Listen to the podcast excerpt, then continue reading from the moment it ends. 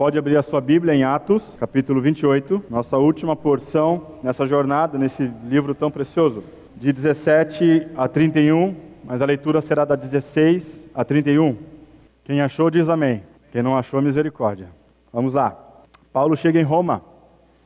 Ah, eu tenho visto nas últimas mensagens, o pastor Edson, comumente, ele não coloca título em seus sermões, e agora eu me senti obrigado a colocar um título no meu sermão. Uh, eu fiquei pensando, pensando, e o que me ocorreu hoje à tarde, enquanto estudava, é um versículo. Jó 42. O título do meu sermão é Jó 42. Bem sei que tudo podes, e nenhum dos teus planos pode ser frustrado. Amém? Atos 28, de 16 a 31. Uma vez em Roma, foi permitido a Paulo morar por sua conta, tendo em sua companhia o soldado que o guardava. Três dias depois, ele convocou os principais judeus e, quando se reuniram, lhes disse: Varões e irmãos, nada havendo feito contra o povo ou contra os costumes paternos, contudo, vim preso desde Jerusalém, entregue nas mãos dos romanos, os quais, havendo-me interrogado, quiseram soltar-me sob a preliminar de não haver em mim nenhum crime passível de morte. Diante da oposição dos judeus, senti-me compelido a apelar para César, não tendo eu, porém, nada de que acusar minha nação. Foi por isso que vos chamei, para vos ver e falar, porque é pela esperança de Israel que estou preso com esta cadeia. Então, eles lhes disseram: Nós não recebemos da Judéia nenhuma carta que te dissesse respeito. Também não veio qualquer dos irmãos que nos anunciasse ou dissesse de ti mal algum. Contudo, Gostaríamos de ouvir o que pensas, porque, na verdade, é corrente a respeito desta seita que, por toda parte, ela é impugnada. Havendo-lhes, havendo-lhe ele, eles marcado um dia, vieram em grande número ao encontro de Paulo na sua própria residência. Então, desde a manhã até a tarde, lhes fez uma exposição em testemunho do reino de Deus, procurando persuadi-los a respeito de Jesus, tanto pela lei de Moisés como pelos profetas. Houve alguns que ficaram persuadidos pelo que ele dizia, outros, porém, continuaram incrédulos. E, havendo discordância entre eles, despediram-se, dizendo: Paulo, estas palavras: Bem falou o Espírito Santo a vossos pais, por intermédio do profeta Isaías, quando disse: Vai a este povo e dize-lhe: De ouvido ouvireis e não entendereis. Vendo, vereis e não percebereis, porquanto o coração deste povo se tornou endurecido. Com os ouvidos ouviram tardiamente e fecharam os olhos, para que jamais vejam com os olhos, nem ouçam com os ouvidos, para que não entendam com o coração e se convertam e por mim sejam curados. Tomai, pois, conhecimento de que esta salvação de Deus foi enviada aos gentios, e eles a ouvirão. Dita estas palavras, partiram os judeus, tendo entre si grande contenda. Por dois anos permaneceu Paulo na sua própria casa, que alugara, onde recebia todos que o procuravam pregando o reino de Deus e com toda intrepidez, sem impedimento algum, ensinava as coisas referentes ao Senhor Jesus Cristo. Amém? Vamos orar? Pai, é com grande alegria que estamos aqui hoje buscando a tua face. Senhor, fala ao nosso coração como acabamos de cantar. Visita-nos com poder, visita-nos com teu Santo Espírito, que ele seja o ministro em nossos corações nos convencendo, ó Deus, das nossas falhas, nos confrontando com a nossa realidade de vida e, acima de tudo, nos apontando a esperança que há em Cristo Jesus. Pai, ah, pedimos também aquele, por aqueles que estão na, no retiro, fala com eles, que o Teu Santo Espírito possa agir de maneira tremenda ali também. Visita-os com poder, meu Deus. É isso que queremos e pedimos, em nome de Jesus. Amém. A gente chegou agora ao último capítulo de Atos. Ah, tem sido uma jornada muito interessante, temos sido edificados por aquilo que temos visto em Atos. Né? Lembrando que Atos foi escrito por ah, Lucas, que é o médico amado, com interesse de ah, fazer registros da expansão da igreja para o seu amigo Teófilo. Em Atos 1, nós vemos lá que ele se propôs a dar continuidade ao seu evangelho, não mais agora contando aquilo que Jesus ensinava, mas muito mais dizendo aquilo que Jesus estava fazendo então ele passa a registrar ah, os atos dos apóstolos, embora nós temos acreditado que o grande agente aqui é o Espírito Santo. Então a igreja recebe poder, os apóstolos recebem poder, eles começam então a pregar o evangelho e a, no lugar mais improvável que uma igreja poderia se estabelecer e crescer é Jerusalém. E ela cresce. Na primeira pregação, no primeiro sermão de Pedro, 3 mil se convertem. No segundo sermão, 5 mil se convertem. E parece que agora Lucas não está mais interessado em fazer registros de quantidade, porque ele fala agora às multidões. As multidões têm se convertido ao Senhor Jesus Cristo. Do capítulo 1 ao capítulo 13, ele conta um pouco ah, da atividade de, do apóstolo Pedro, de como ah, Deus estava agindo, como o Espírito Santo estava agindo através do ministério desse ah, homem. E do capítulo 14 em diante, então, ele passa agora a relatar como a igreja vai crescendo, se expandindo pelo ministério do apóstolo Paulo. Embora Atos não seja um livro biográfico, Lucas não está interessado em trazer uma biografia da vida de Pedro ou uma biografia da vida de Paulo. O interesse de Lucas é de mostrar a Teófilo aquilo que Jesus Cristo continua fazendo e ainda não terminou. Ele ainda não terminou. Nós chegamos no livro de Atos, acabamos de ler o último versículo, e a impressão que nós temos é que o livro termina abruptamente, não é verdade? Não tem uma despedida, uh, não tem um fechamento, e a gente vai entender por que isso não acontece. Então, o último capítulo de Atos é tanto um fim como um começo. Nele, Lucas encerra a sua, a sua narrativa dos primórdios e da história da igreja primitiva. Essa narrativa abrange a expansão geográfica da igreja, desde seu nascimento em Jerusalém no dia de Pentecostes, até a Judéia, Samaria e grande parte do mundo romano. Atos também registra a expansão da igreja etnicamente. Nós vemos Paulo viajando para Macedônia, ah, para a Ásia e agora chegando ah, a Roma e ainda no, em Romanos 15, verso 24, nós vemos ali nele um desejo de chegar até a Espanha, na Europa. O que começou como uma instituição exclusivamente judaica, cresceu para abraçar os samaritanos e os gentios. Isso aqui é muito ah, impactante para nós. Quem eram os samaritanos? Quem eram os gentios? Os samaritanos eram aquela, aquelas pessoas rejeitadas pelos judeus. Não eram pessoas bem vistas pelos judeus. Não eram pessoas que os judeus abraçavam. Muito pelo contrário. Eles rejeitavam essas pessoas. E vemos o evangelho chegando em Samaria, chegando aos, aos gentios. Através dos incansáveis esforços do apóstolo Paulo, as igrejas foram fundadas, as igrejas foram fortalecidas, líderes foram levantados e protegidas de falsos mestres. Nós vemos um zelo muito grande de Paulo, de Pedro, quando ele escreve cartas avisando ah, aqueles irmãos daquelas igrejas para não caírem no ensino dos falsos mestres. O, a carta de João é muito forte esse ensino, não cair nos ensinos dos falsos mestres. Mas a pregação de Paulo era ousada e intransigente, ganhou muitos inimigos. Quando Paulo pregava, ah, nós vamos ver que é uma, uma das reações que vemos na mensagem. Ou ela é aceita, é aceita pelo poder do Espírito, ou ela completamente rejeitada. E Paulo então ganha vários inimigos por conta disso. Finalmente, aquelas pessoas que odiavam Paulo por causa da sua mensagem conseguem prendê-lo. Ele então ah, chega em Jerusalém, levando uma oferta de amor para aqueles irmãos que estão passando necessidade. Ah, ele ficou muitos anos sem chegar, sem poder chegar em Jerusalém. Ele entrega aquela oferta, vai para o templo se purificar e chegando lá, ah, alguns judeus de, outras, de outros lugares viram o apóstolo Paulo e então ali desencadeia toda uma perseguição para aquele príncipe dos apóstolos. Paulo então é preso, ele é espancado, ele é colocado sob a custódia dos romanos, ah, e aí começa toda essa, essa, essa jornada, onde Paulo vai ser julgado, ele vai ah, perante uma autoridade romana, e eles não conseguem enxergar nenhum problema, nenhum ah, ponto ah, que pudesse levar Paulo à morte, como um castigo romano. É nesse ponto, então, que o relato de Lucas termina.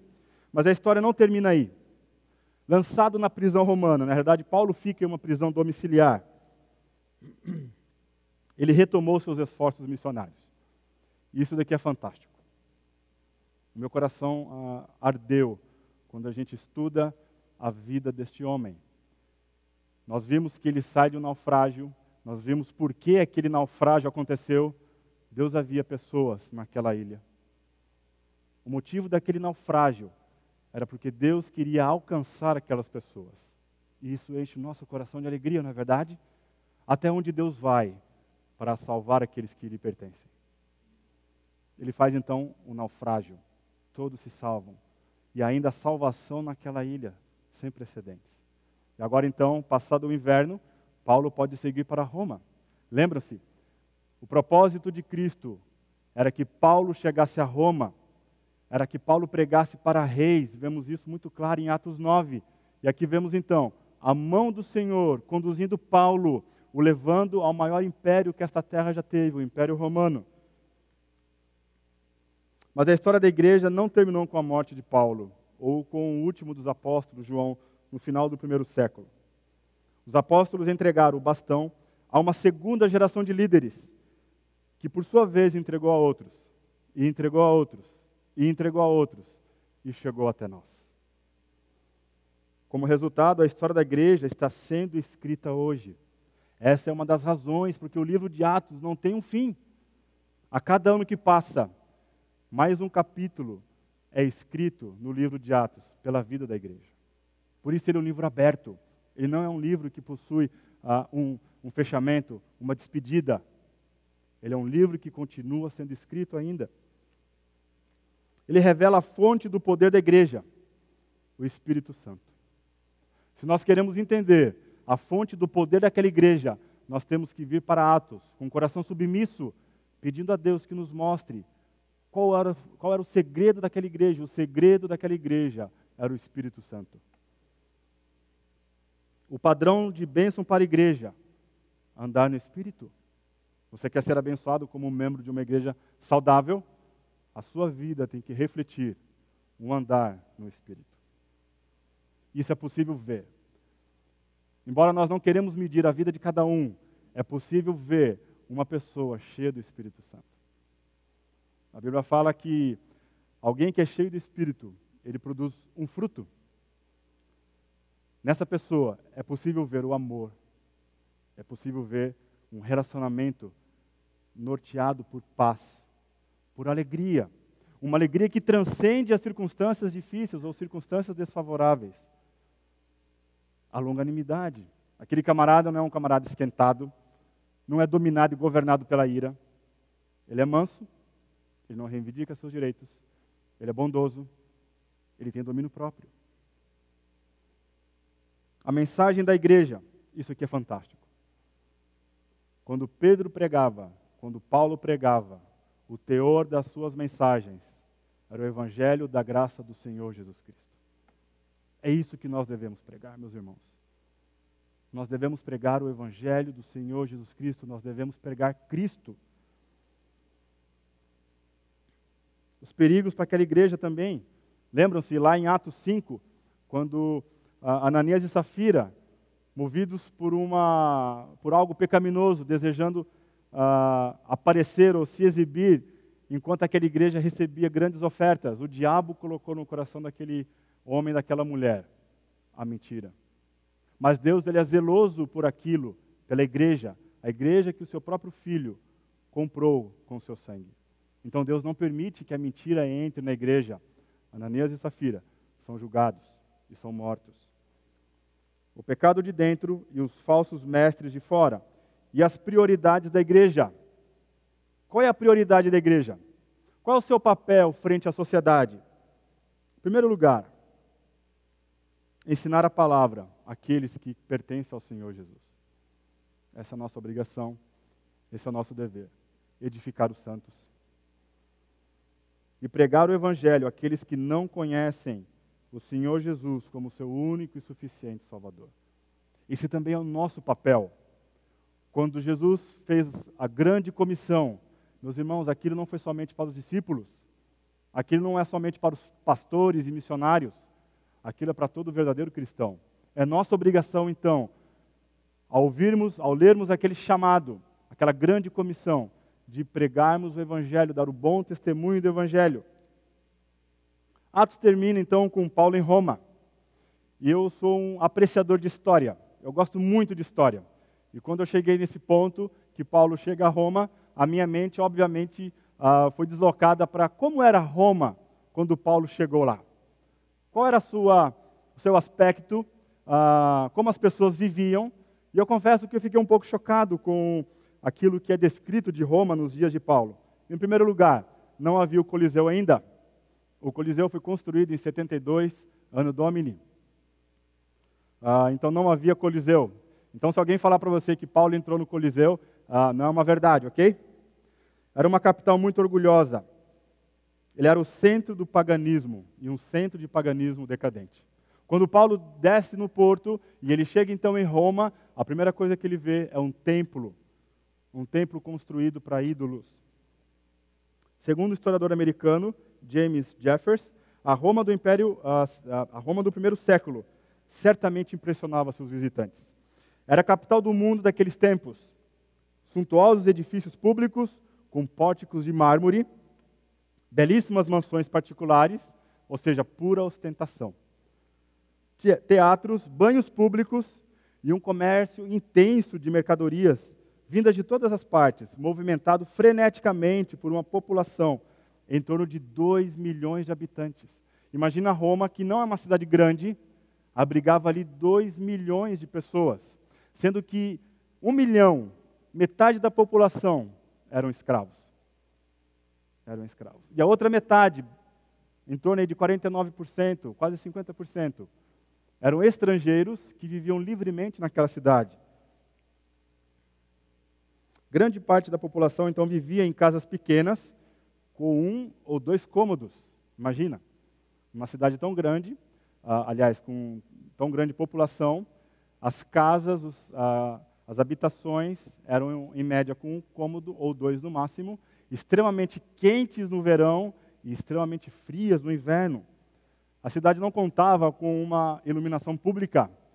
Então, aquele, aquela parte da população que tinha o seu trabalho, sua, o seu comércio, eles saíam cedo com seus filhos e ah, antes do anoitecer eles voltavam para casa, porque ali haveria muito ah, o risco de assaltos.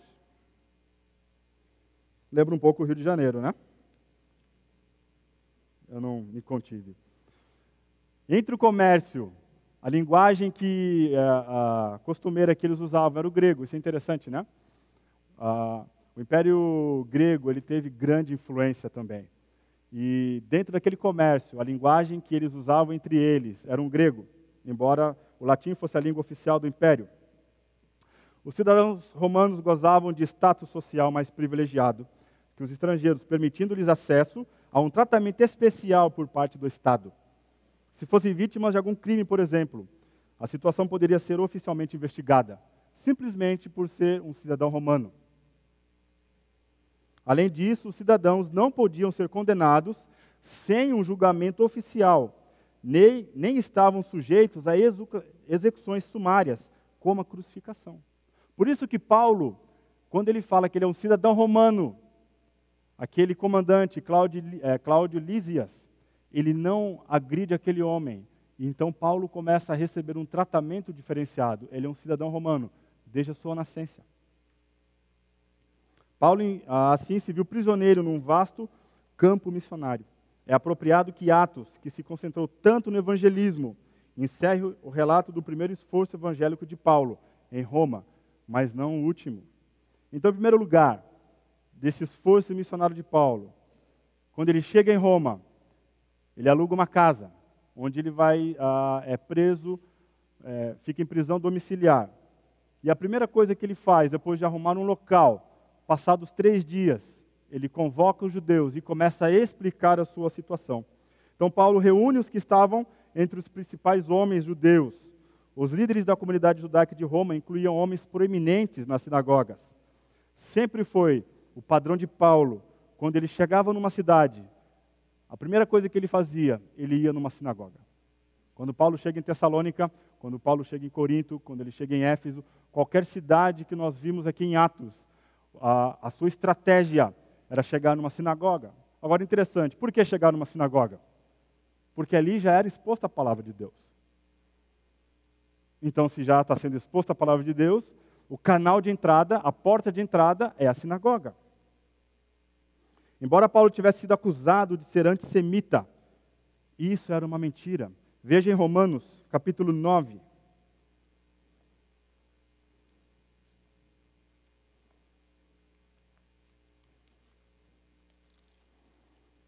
Sentimento e o coração deste apóstolo para com os seus patrícios. Digo a verdade em Cristo, não minto, testemunhando comigo no Espírito Santo a minha própria consciência. Tenho grande tristeza e incessante dor no coração porque eu mesmo desejaria ser anátema, separado de Cristo, por amor dos meus irmãos, meus compatriotas, segundo a carne. Paulo chorava por causa da condição dos seus irmãos israelitas. Então, quando ele chega em Roma, ah, ele vai diretamente para uma, uma sinagoga, então ele pede para alguém que ah, chame os judeus daquela sinagoga, aqueles líderes, e eles então chegam em sua casa. Paulo enfrentou uma tarefa muito delicada. Ele precisava explicar por que ele era um prisioneiro. Ele chega em cadeias, ah, talvez a primeira vez que ele chega em Roma, nessa condição, certamente nessa condição a primeira vez. Ele então pede para alguém chamar esses líderes e agora ele vai explicar por que, que ele está em cadeias. Então ele começa a dar as suas informações. Veja aí, verso 17: Varões e irmãos, nada havendo feito contra o povo ou contra os costumes paternos, contudo, vim preso desde Jerusalém, entregue nas mãos dos romanos, os quais, havendo-me interrogado, quiseram soltar-me sob a preliminar de não haver em mim nenhum crime passível de morte. Diante da oposição dos judeus, senti-me compelido a apelar para César, não tendo eu, porém, nada do que acusar a minha nação. Foi por isso que vos chamei para vos ver e falar porque é pela esperança de Israel que estou preso com esta cadeia. Paulo acabava de afirmar a sua inocência. O sinédrio não pôde provar a sua acusação, a sua falha. A única razão pela qual os romanos não libertaram Paulo, porque das três vezes em que ele foi julgado, nenhum deles encontrou motivo real para culpar Paulo, ou então de ah, dar o veredito final, a execução. Por que isso não aconteceu? os judeus se opuseram, tornando politicamente imprudente que Félix, Festo ou até mesmo Agripa o soltassem. Foi por causa dessas objeções que Paulo foi forçado a recorrer a César. A intriga política do Sinédrio não lhes deixou outro recurso, a não ser recorrer ao imperador. Agora, Paulo ele, ele trata da origem da, da sua prisão. Ele usa um termo que é extremamente rico para nós. Ele fala que é por causa da esperança de Israel que ele está preso. É a impressão que dá quando ele fala, preso nessas cadeias, ele mostra, ele levanta a mão, né? Estou preso nessas cadeias. O que é essa esperança de Israel que Paulo pregava e vivia? A esperança de Israel que Paulo se refere é uma esperança que está intimamente relacionada com Deus e os seus propósitos salvíficos. A promessa divina a respeito da bênção a todas as nações da terra por meio da semente de Abraão. Em Gênesis 12, versículo 3 e 18, verso 18, Deus fala: De ti farei uma grande nação, e todas as nações da terra serão benditas em ti. O que Deus está dizendo? Abraão, eu vou fazer de você uma grande nação. E todas as nações da terra serão benditas em você, porque de você, que é o pai dos judeus, vai vir o Messias, o Redentor. Essa era a esperança de Israel a vinda do Messias, a vinda do ungido do Senhor. A gloriosa esperança de Israel, então foi a vinda do Messias e a ressurreição e o reino associados à sua vinda. Foi a pregação de Paulo de Jesus como rei ressuscitado, que antagonizava as autoridades judaicas. Eles não podiam acreditar que o Messias havia chegado. Mais para frente nós iremos tratar da razão disso. Quando ele estava em julgamento por sua crença na esperança de Israel, era um tema recorrente nas defesas de Paulo. Em sua audiência perante o Sinédrio, Paulo, sabendo ah, que uma parte do Sinédrio, em Atos 23, era composta por saduceus e fariseus, ele então fala que por causa da ressurreição ele está em cadeias. Agora vamos deixar claro aqui: Paulo não está usando de uma estratégia para causar divisão. A mensagem de Paulo incluía a ressurreição de Cristo. A ressurreição é central no cristianismo, meus irmãos. Se não houvesse ressurreição, não haveria igrejas, não haveria evangelho. Cristo havia perdido. Mas ele foi crucificado. E ao terceiro dia, Deus o ressuscitou. Portanto, a esperança para nós, a esperança de Israel, a ressurreição. Em segundo lugar, o esforço de Paulo quando ele chega em Roma foi a proclamação do Evangelho. Veja o verso 23. Havendo-lhes ele marcado um dia, vieram em grande número ao encontro de Paulo na sua própria residência. Então, desde a manhã até a tarde, lhes fez uma exposição em testemunho do reino de Deus, procurando persuadi-los a respeito de Jesus, tanto pela lei de Moisés como pelos profetas. Em consonância com a sua vontade expressa de ouvir mais sobre o cristianismo de Paulo, vamos lembrar, aqueles judeus não receberam nenhuma informação sobre a condição de Paulo ou aquilo que estava acontecendo. Provavelmente, os judeus da Palestina não tinham interesse que aquilo que estava acontecendo com Paulo não saísse daquele lugar, que ficasse somente ali. Nós sabemos que todas aquelas acusações eram infundadas, eram inverdades.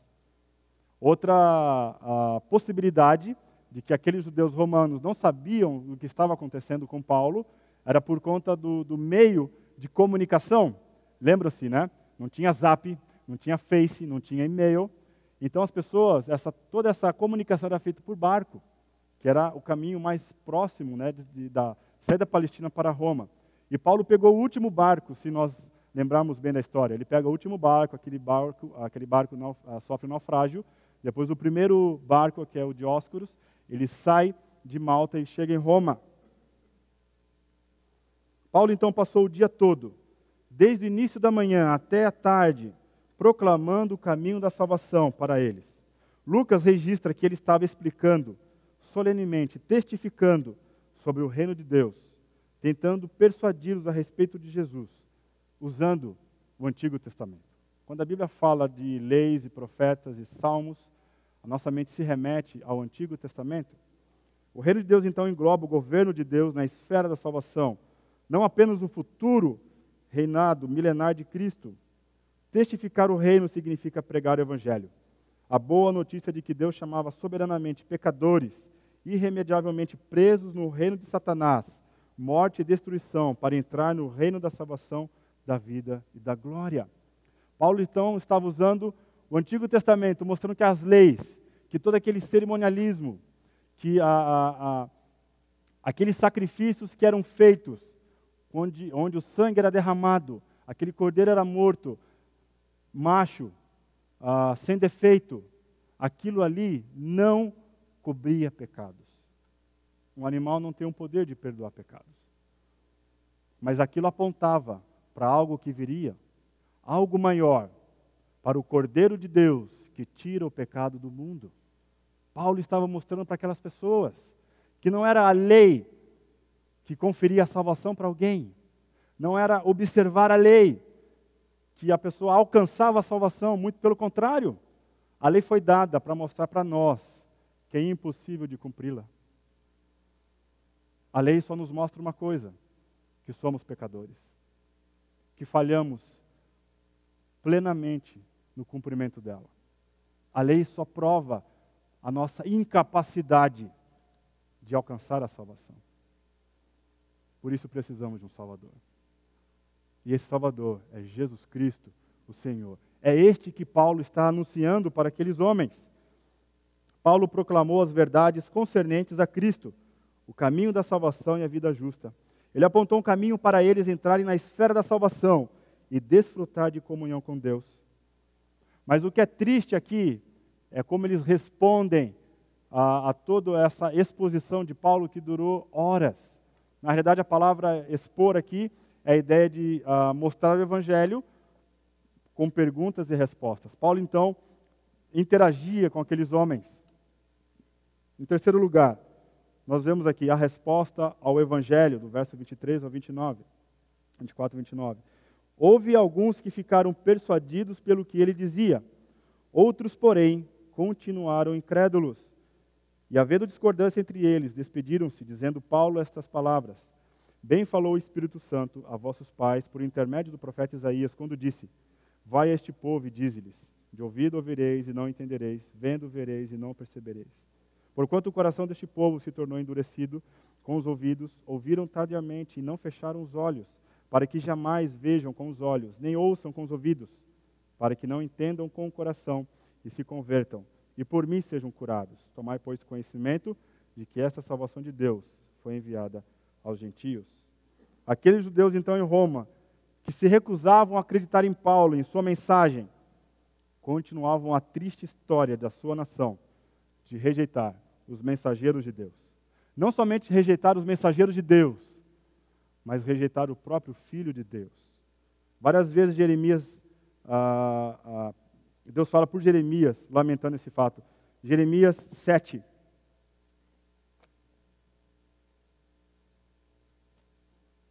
Verso 25 e 26. Desde o dia em que vossos pais saíram da terra do Egito até hoje, enviei-vos todos os meus servos, os profetas, todos os dias, começando de madrugada, eu os enviei, mas não me destes ouvidos, nem atendestes. Endurecestes a cerviz e fizestes pior do que os vossos pais.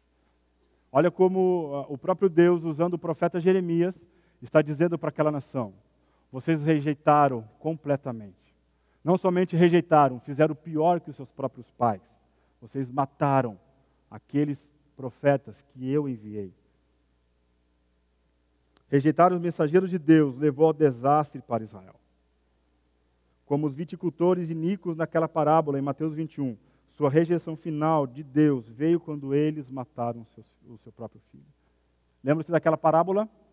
Haviam aqueles homens que cuidavam ah, daquele arrendamento. Então, o dono daquela, daquela vinha mandou os seus ah, profetas, né, que nós entendemos como profetas. E eles mataram aqueles homens.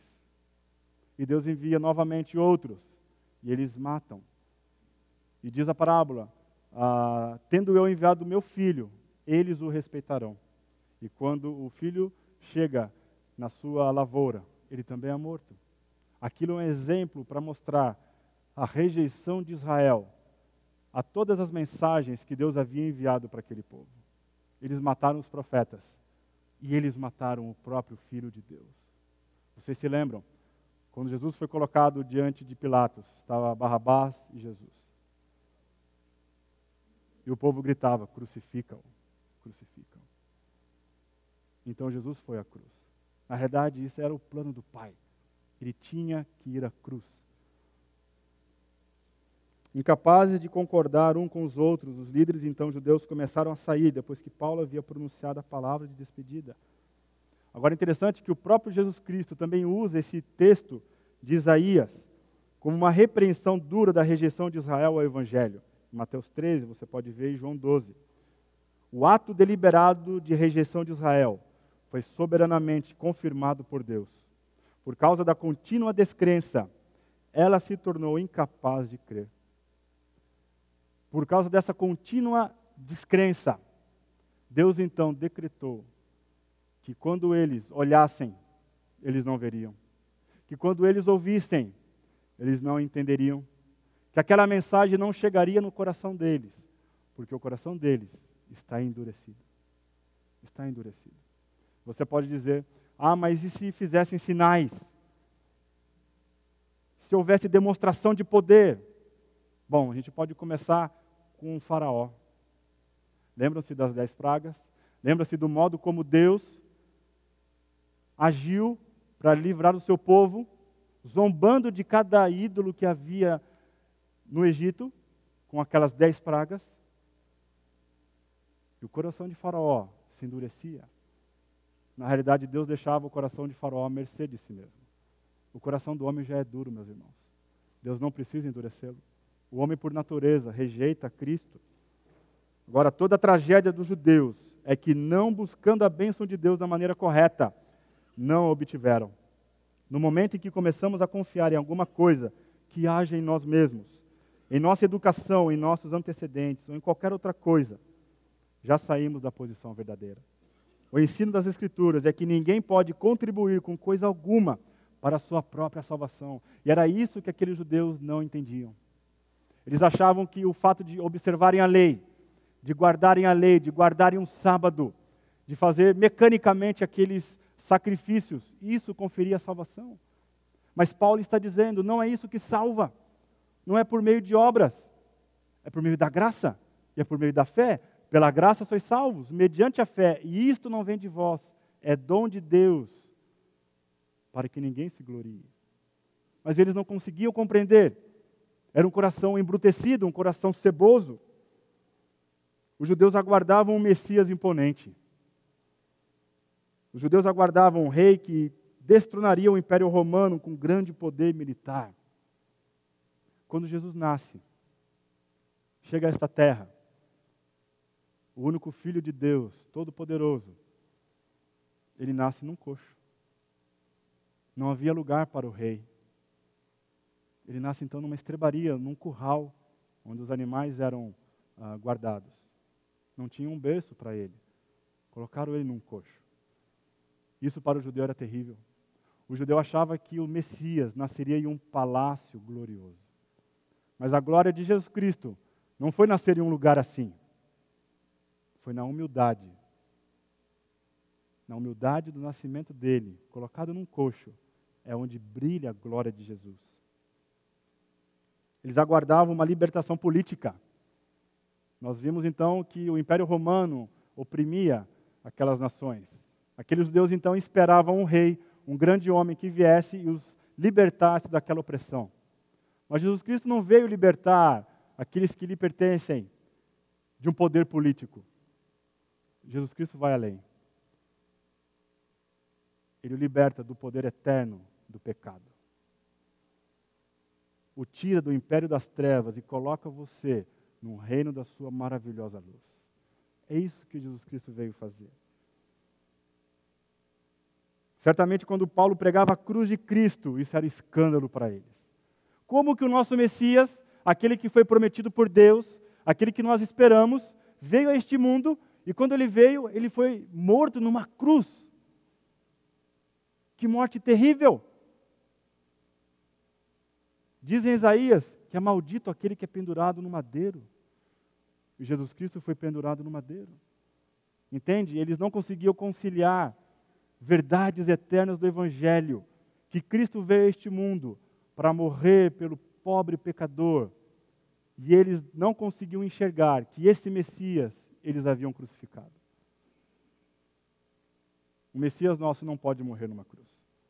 Na verdade, o homem é humilhado quando ele olha para a história de Jesus, que nasceu num coxo, filho de um carpinteiro, e que vive uma vida no meu lugar, porque eu sou incapaz de vivê-la na plenitude de agradar a Deus.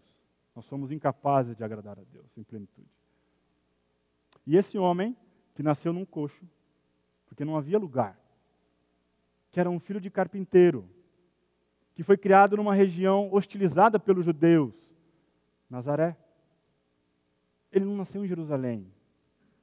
Ele não nasceu naquele centro quão improvável era que este homem então se tornasse o salvador dos eleitos.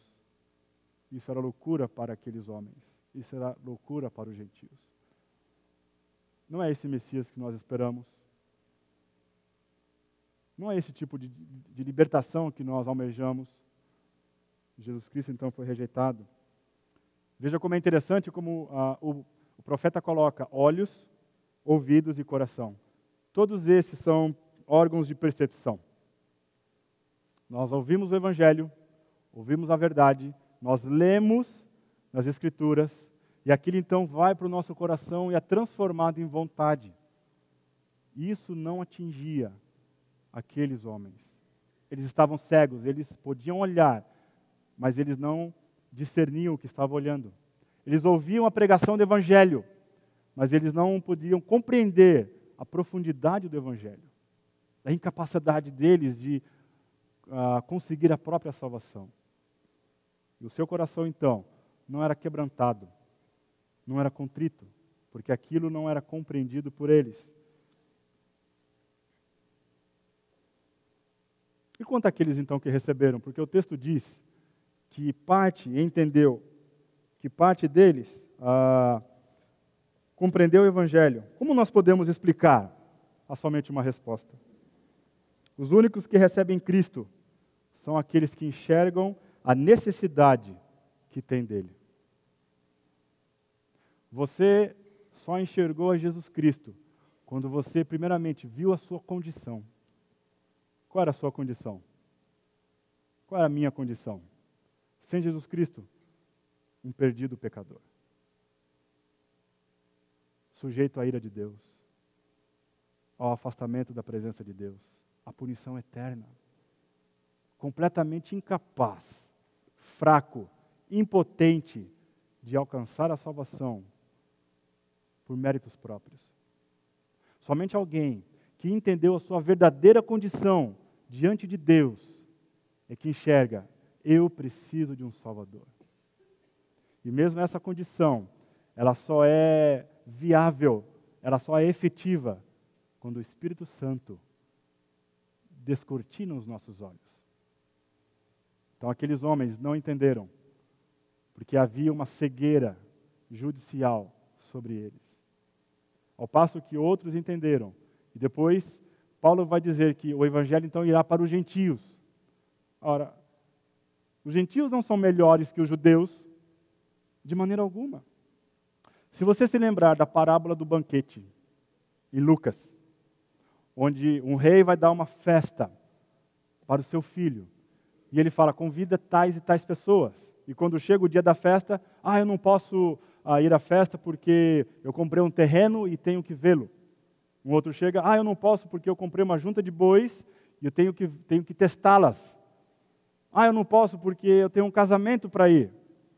Então aquele rei fala o seguinte: vai nas cidades, nas ruas, nos becos, chamem os coxos, os cegos, os aleijados. Quem são eles? Como diz o Sacha, somos nós. Cegos, coxos, aleijados, incapazes de chegar até Jesus. Por isso ele nos chega até nós. É ele que nos convida e o banquete então é colocado à mesa. Aqueles que se dão conta de sua fraqueza, de sua peca pecaminosidade, do vazio e total incapacidade de alcançar a salvação por méritos próprios. Lembra-se do primeiro, da primeira bem-aventurança, que ele descreve a característica do caráter do cidadão do reino dos céus. E a primeira característica dele é que ele é um humilde de espírito. E humilde de espírito é alguém que eu acabei de descrever. Ele reconhece a sua verdadeira e real condição diante de Deus. Ele é alguém condenado ao inferno, completamente incapaz de fazer algo para se salvar. Então ele entende que ele precisa de um redentor, ele precisa de um salvador. Bem-aventurado os humildes de espírito. Agora, a rejeição de Israel é final. Lembra-se, Paulo vai para Corinto, e lá ele é rejeitado. Ele vai para Tessalônica, lá ele é rejeitado. As cidades em que ele passava, Bereia, na sinagoga ele era rejeitado. Essa, reje... essa rejeição então é final. Agora, Paulo responde essa pergunta em Romanos 11. Eu gostaria que você fosse comigo, Romanos 11.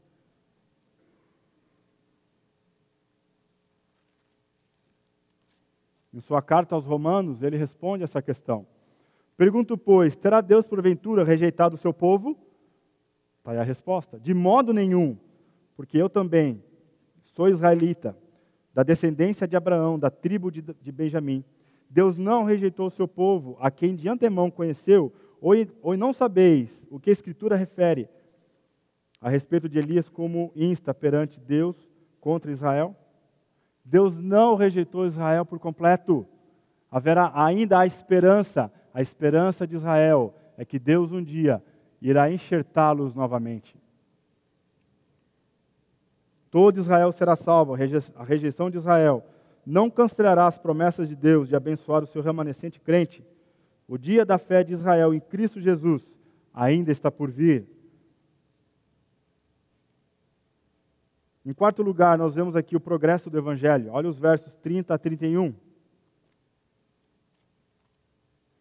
Por dois anos permaneceu Paulo na sua própria casa, que alugara, onde recebia todos que o procuravam, pregando o reino de Deus e com toda intrepidez, sem impedimento algum, ensinava as coisas referentes ao Senhor Jesus Cristo.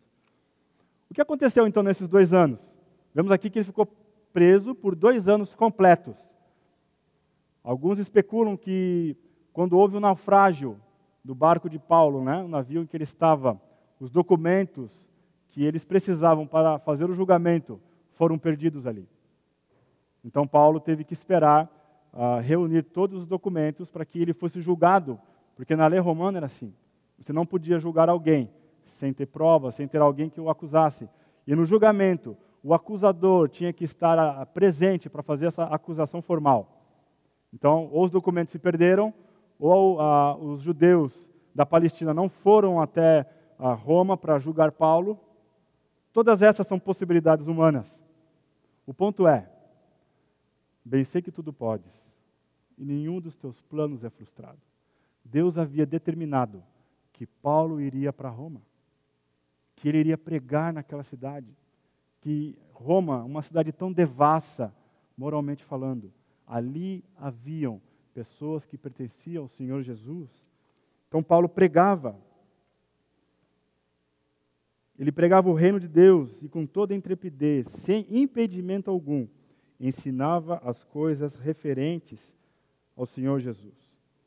Foi nessa prisão domiciliar que Paulo escreveu quatro cartas à igreja de Éfeso, de Filipos, de Colossos, e também escreve a Filemão.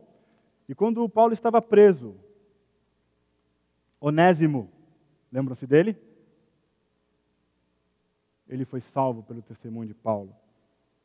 Agora, o que aconteceu quando os dois anos terminaram? Paulo foi liberto. Deus ali está mostrando que o Evangelho não depende de um homem. Paulo pode estar preso, mas o Evangelho continua livre. É o poder de Jesus, é o poder do Espírito Santo que faz com que o evangelho progrida. Mesmo Paulo preso, acorrentado a um soldado, a cada seis horas trocava o turno. Aqueles soldados ouviram do evangelho da glória de Deus. E dizem em Filipenses, capítulo 1, verso 21. Vamos lá.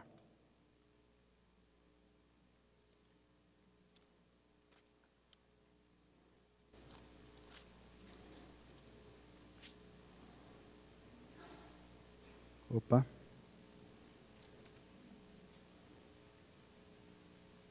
Doze.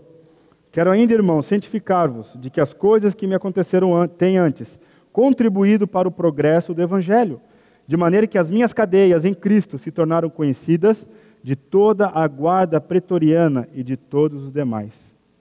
Toda a guarda pretoriana, a guarda real, eles haviam ouvido do Evangelho. Agora veja aqui, Paulo não está sofrendo por causa de uma disciplina. Meus irmãos, ah, quando você experimenta um sofrimento, ele vai muito além de uma disciplina. Deus está interessado é no progresso do evangelho da graça dele.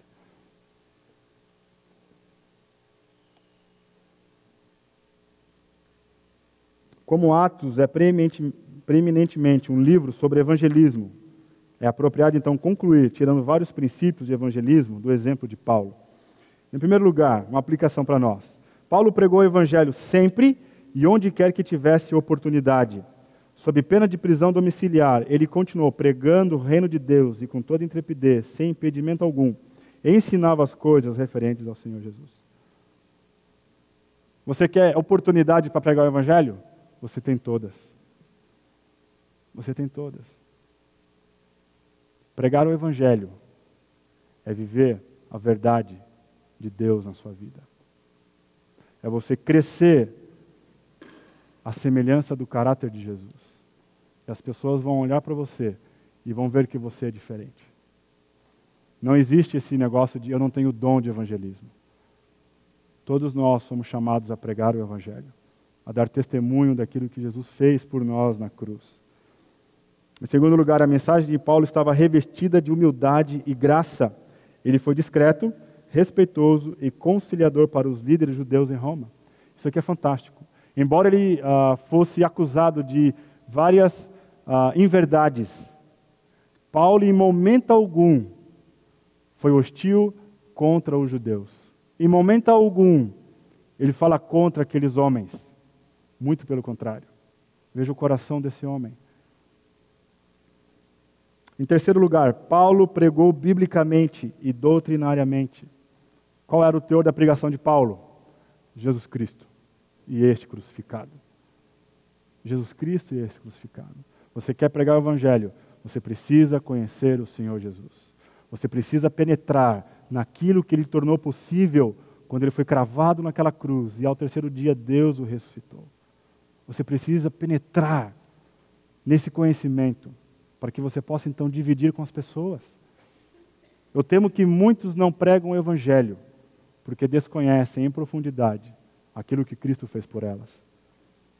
Em quarto lugar, que aprendemos com Paulo, ele nunca perdeu a oportunidade. Ele começou seu evangelismo apenas em três dias depois de chegar em Roma. Eu imagino que ele chegou, desembarcou, ele chega em Roma, no dia seguinte ele então consegue uma casa para pagar um aluguel, e no terceiro dia então ele começa a expor o Evangelho. Isso não, não nos humilha muitas vezes? Ah, eu estou cansado. Tem alguma programação da igreja? Ah, eu não quero ir. Tem algum curso de evangelismo? Oportunidades de evangelismo? E você não quer, porque você está numa zona de conforto. No terceiro dia, Paulo já estava expondo o Evangelho. Esse homem era incansável. Na realidade, Paulo era alguém apaixonado pela pessoa e obra do Senhor Jesus Cristo. Em quinto lugar, Paulo pregou incansavelmente e incessantemente. Em sexto, Paulo pregou a todos, tanto judeus quanto gentios. E finalmente, o mais importante, Paulo pregou Jesus Cristo como Senhor, Salvador e Messias. A igreja em Atos cumpriu fielmente o encargo de Cristo e sereis minhas testemunhas, tanto em Jerusalém como em toda a Judéia, Samaria e até aos confins da terra. Lembram-se, irmãos, Atos não é uma biografia de dois apóstolos. Atos, uh, Lucas não está interessado em deixar registrado a vida e obra desses homens. Mas eu quero que você vá comigo em Lucas capítulo 1. Perdão, Atos capítulo 1. Veja o primeiro verso. Escrevi o primeiro livro, ó Teófilo, relatando todas as coisas que Jesus começou a fazer e a ensinar, até o dia em que, depois de haver dado mandamentos por intermédio do Espírito Santo aos apóstolos que escolhera, foi elevado às alturas. O desejo, o coração de Lucas é de deixar claro para Teófilo aquilo que Jesus começou a fazer e não terminou. Meus irmãos, isso é fantástico. Vermos Jesus Cristo atuando em todos os capítulos de Atos, em todos os tempos e épocas da história da igreja. Esse é o ponto. Aquilo que Jesus começou a fazer e ainda ele não terminou. Eu gostaria de deixar uma pergunta para você. Você consegue ver Deus agindo em sua vida? Há essa percepção de que você vê Deus atuando na sua vida. Eu não falo em disciplina, meus irmãos. É triste quando um crente só vê a mão de Deus em disciplinas. Eu falo no seu relacionamento pessoal com Deus. Você tem crescido nesse relacionamento? Você consegue enxergar Deus agindo na sua vida? Lembra-se do tema da, desse sermão? Bem sei que tudo podes e nenhum dos teus planos pode ser frustrado. Aquilo que Jesus começou a fazer, Ele vai completar. O plano dele era o evangelho chegar no maior império, na, cidade, na, na capital do império, e Paulo está lá. Alguns anos mais tarde, Paulo é decapitado pelo imperador Nero. Mas o evangelho continua prosseguindo, é, progredindo e continua crescendo. E louvado seja Deus, que até aos dias de hoje o evangelho tem crescido, porque aquilo que Jesus começou a fazer, ele ainda está fazendo e ele não terminou. Amém? Abaixe sua cabeça. Vamos terminar com uma palavra de oração. Senhor, muito obrigado pela tua palavra. Muito obrigado porque nós a temos em nossa língua de maneira clara. Ela nos desafia, Pai. Ela nos enche o coração de esperança e de alegria por ver a sua ação a tua ação em toda época, em todo momento da história, vemos a tua mão. Louvado seja o teu nome, ó Deus, porque ainda o Senhor ah, continua agindo. E o nosso clamor, não pare de agir, Pai. Dá-nos oportunidade de pregarmos o Evangelho. Dá-nos oportunidade, ó Deus, de trabalhar incansavelmente na tua obra. Dá-nos, ó Deus, a, a visão do reino. Lance fora toda preguiça, toda aquela zona de conforto que nos coloca numa condição de apatia, mas que possamos, ó Deus, ser colocados nas tuas mãos e sermos arautos e proclamadores deste grande evangelho da graça do Senhor Jesus Cristo. Pedimos pela final desse dia, desse culto, uh, que o teu Santo Espírito, ó Deus, aplique aos nossos corações a tua preciosa palavra. É no nome santo de Jesus Cristo. Amém. Uma oração silenciosa, o nosso culto está encerrado.